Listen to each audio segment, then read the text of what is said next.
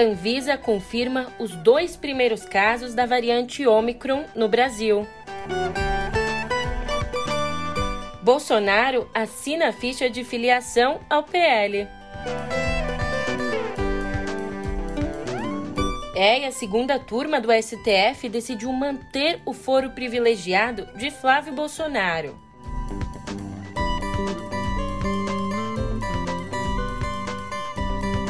Um ótimo dia, uma ótima tarde, uma ótima noite para você. Eu sou a Julia Keck. Vem cá, como é que você tá, hein? É, a gente começa o mês de dezembro em alerta. Isso porque agora nós temos a confirmação de que a variante Omicron chegou de verdade ao Brasil. Agora, essa e outras notícias no pé do ouvido.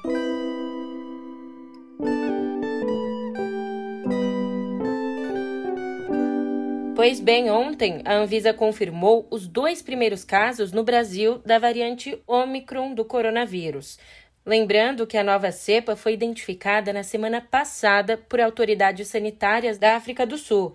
Os pacientes que estão infectados pela variante aqui no Brasil são um casal de missionários religiosos que, adivinha só, não se vacinou. O homem chegou em São Paulo vindo do país africano no dia 23 de novembro antes mesmo da notificação mundial sobre a variante. E naquele momento apresentou um teste negativo. Mas quando ele e a mulher tentaram voltar para a África do Sul, fizeram novos exames que deram positivo. Análises feitas no Hospital Albert Einstein e no Instituto Adolf Lutz confirmaram se tratar sim da Omicron. O casal está isolado em casa e, até o momento, apresenta sintomas leves da doença. E além desses dois confirmados, já são seis os casos suspeitos da Omicron aqui no nosso país. Existe um caso suspeito em São Paulo, um em Belo Horizonte e quatro em análise no Distrito Federal. E diante de todas essas suspeitas, depois de uma reunião com a Anvisa, o Ministério da Casa Civil disse ontem que vai esperar mais esclarecimentos antes de tomar novas medidas contra a Omicron, como restrições mais rígidas à entrada de estrangeiros e, em particular, de países africanos. Quem se pronunciou também foi a Universidade de Oxford, parceira da AstraZeneca no desenvolvimento de uma das vacinas contra o coronavírus mais usadas no Brasil. Enfim, a universidade disse ontem não haver ainda qualquer indício de que os atuais imunizantes não ofereçam proteção contra a Omicron. Ainda assim, a universidade ressaltou que as duas instituições estão prontas para atualizar rapidamente a vacina se for necessário. E para conter o aumento dos casos, o governo da Índia anunciou ontem que já enviou 25 milhões de doses de vacinas contra o coronavírus para a África. Além disso, também afirmou que está pronto para mandar mais imunizantes. A declaração veio depois de um comunicado da China prometendo até um bilhão de doses para o continente, que tem até agora a menor cobertura vacinal do planeta. E lembra da Prevent Senior? Pois é, a empresa de seguro de saúde divulgou um comunicado assumindo a ineficácia do kit Covid, que foi, como a gente bem sabe, amplamente distribuído aos pacientes assegurados. Daí a pergunta que não cala: Poxa, descobriram a ineficácia só agora? E aqui na lata eu te respondo: não. Existe um motivo para a empresa ter assumido a ineficácia só agora. A divulgação desse comunicado faz parte de um acordo da Prevent assinado com o Ministério Público. Aliás, no texto, a empresa afirma que os dados divulgados não tinham qualquer tipo de viés científico, reitera também que não tinha autorização para realizar pesquisas com os medicamentos e assume que os remédios também não têm auxílio precoce contra o coronavírus. Mudando de assunto, vamos agora à ação contra o garimpo ilegal no Rio Madeira. Essa necessária ação da Polícia Federal e das Forças Armadas contra garimpeiros que extraem ouro em áreas proibidas no Rio Madeira, no Amazonas, acabou expondo uma realidade muito preocupante. Comunidades na região têm suas economias atreladas à atividade ilegal. Inclusive, os moradores estão defendendo os garimpeiros e desdenhando do risco da mineração no rio, como o risco da contaminação por mercúrio. Para você ter uma ideia, no município de Humaitá, a prefeitura falou até mesmo em indenizar os garimpeiros que tiveram as balsas queimadas. Já que a gente tocou no assunto de ação da Polícia Federal, olha só, a PF fez uma operação que parece ter saído direto dos livros de história. Isso porque os agentes fizeram a apreensão de pau-brasil extraído ilegalmente em reservas ambientais no sul da Bahia. A espécie, considerada em risco de extinção, tem a madeira muito procurada, principalmente aí para fabricação de instrumentos musicais, como violinos.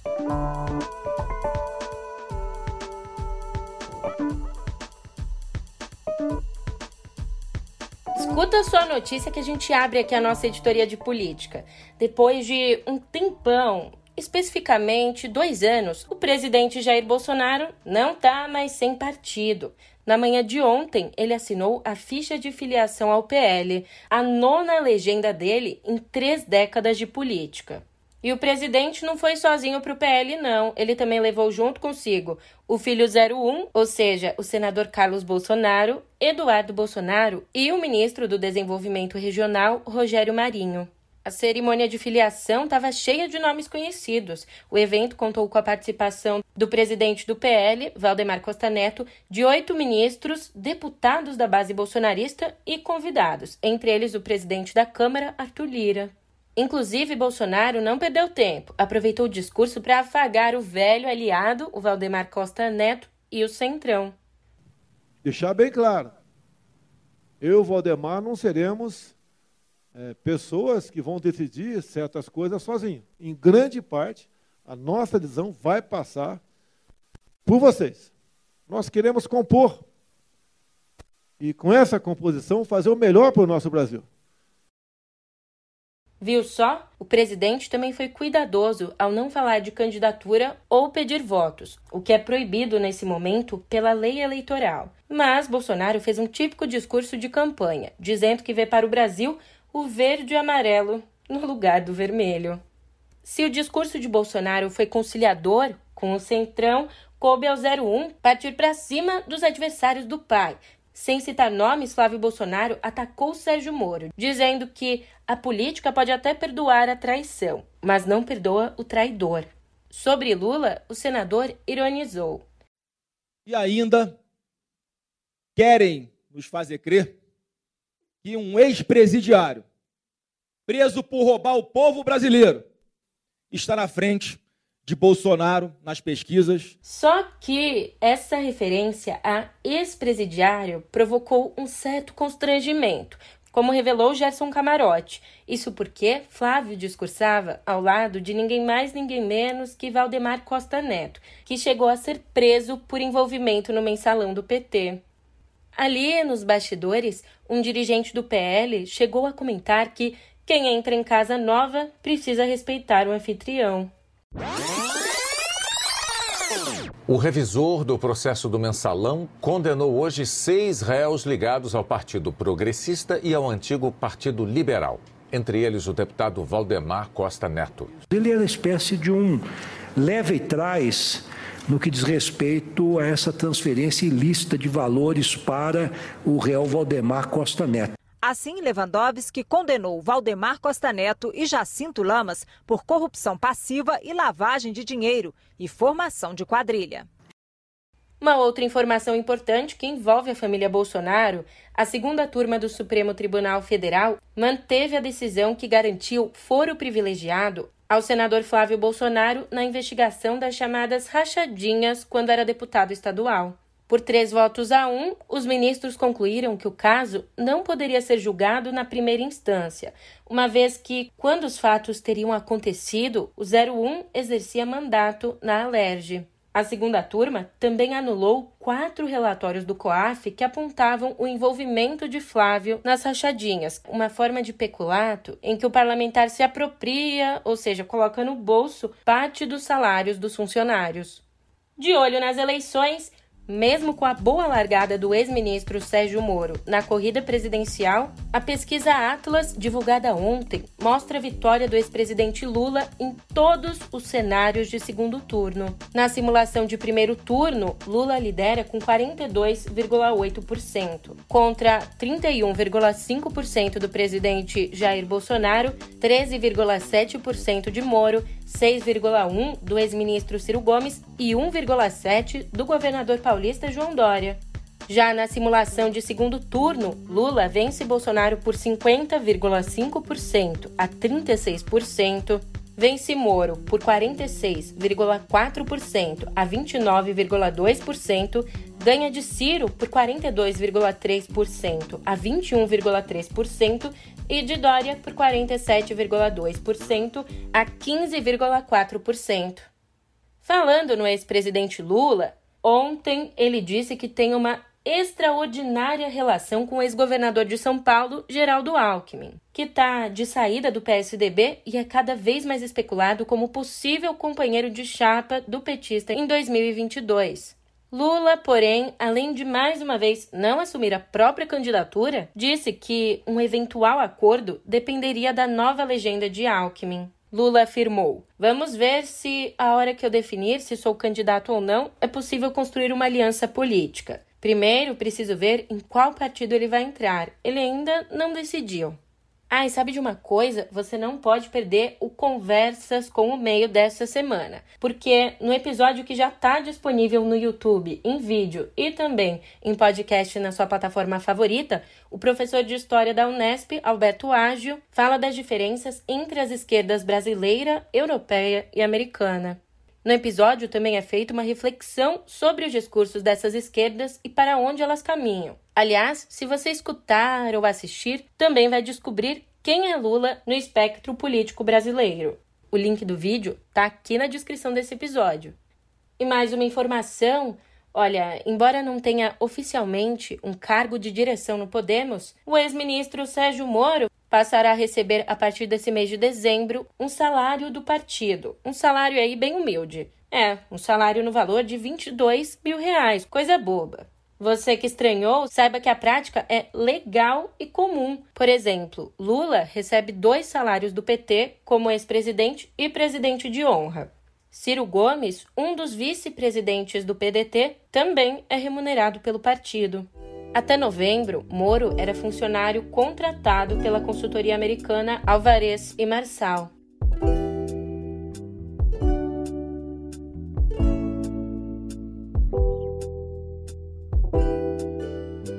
Úrsula Corberó, que interpretou a ladra Tóquio na série cult espanhola La Casa de Papel da Netflix, parece ter levado o papel muito a sério. Em entrevista ao lado de colegas de elenco e da produção, ela confessou ter surrupiado diversos itens do set ao fim da segunda temporada, que pensava-se ser a última. Com a renovação da série, ela manteve a mão leve, ou digo, o hábito. Durante as filmagens da quinta e última temporada, que estreia nessa sexta, Úrsula levou para casa até mesmo uma joia da prestigiada grife Bulgari. Hemos entrado aquí para cumplir una misión, acabar con este atraco. Y eso es lo que vamos a hacer. Esperamos su señal. No mucho que podemos salir de acá. Tú la sacarás de aquí. Lo prometiste y lo harás. ¡Policía! Se alivia a situação, a atriz fez uma promessa. Ela disse: Ninguém me pediu de volta, então, se me pedirem, eu devolvo.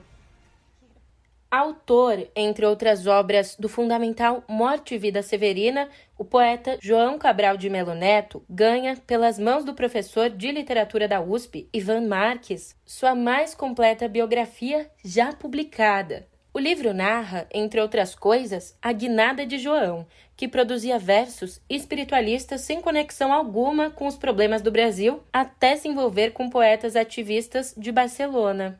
De volta ao Brasil, a convivência com Carlos Drummond de Andrade selou a vocação para a poesia engajada, que o consagraria. A obra João Cabral de Melo Neto, uma biografia, traz também curiosidades. A primeira delas foi quando João implicou com a letra L dobrada, que aparece originalmente no sobrenome dele, Melo, assim, desse jeito mesmo, com dois L's. Bom, depois de tanto implicar, o poeta tirou um L para que a assinatura se tornasse um verso octossílabo minuciosamente equilibrado. Eu não preciso dizer nada. Sempre tem espaço para Rihanna por aqui.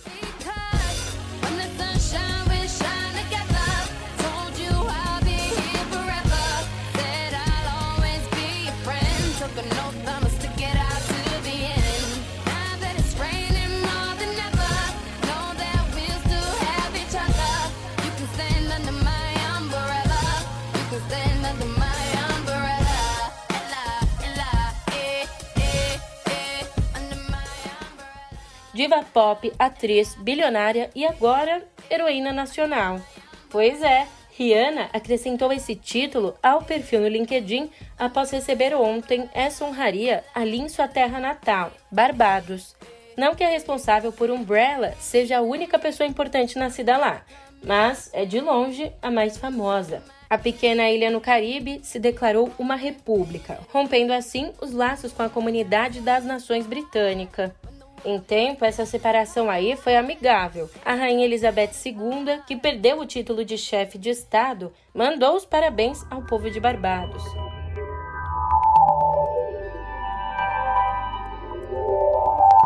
Agora, minha meta aqui em Cotidiano Digital também é te manter bem informado. Gostou do trocadilho? Olha, a Meta foi condenada a vender a plataforma de imagens animadas GIF. Ontem, a Autoridade de Concorrência e Mercados do Reino Unido disse que o controle da Meta sobre a GIF reduziria a competição entre as plataformas de mídia social. No ano passado, o Facebook, que agora se chama Meta, comprou a empresa por 400 milhões de dólares. O objetivo dessa compra era integrar o serviço ao Instagram, tornando mais fácil a busca por GIFs para stories e mensagens diretas. E essa decisão do órgão regulador europeu é mais importante do que parece, porque marca um movimento fundamental na discussão sobre regular as gigantes de tecnologia. Mas o Facebook disse que pode recorrer da decisão. Assunto sério. Apesar do isolamento social durante a pandemia ter acelerado a digitalização e o aumento da conectividade, quase 3 bilhões de pessoas nunca usaram a internet no mundo. Eu estou falando aqui de 37% da população mundial. De acordo com a União Internacional de Telecomunicações da ONU, 96% dos 2,9 bilhões que nunca acessaram a web vivem em países em desenvolvimento. E você sabe, as redes sociais nos permitem socializar de várias formas. Seja engajando numa conversa, comentando numa foto ou só deixando um like discreto em cada post que a gente vê. Mas é muito provável que, assim como eu, você já tenha experimentado o que tem de bom e de ruim dentro das plataformas. Seja aquele sentimento de amor repentino pelos gatinhos fofos ou o ódio por uma notícia, já que as coisas não estão lá muito fáceis no Brasil. Acontece que a Cora Rona teve aí algumas experiências bem peculiares nas redes. É, e ela conta pra gente o que aconteceu no mais novo episódio de Pedro e Cora. Também disponível no YouTube do Meio e na sua plataforma de podcasts favorita. Eu vou ficando por aqui, mas te encontro amanhã, hein? Até lá!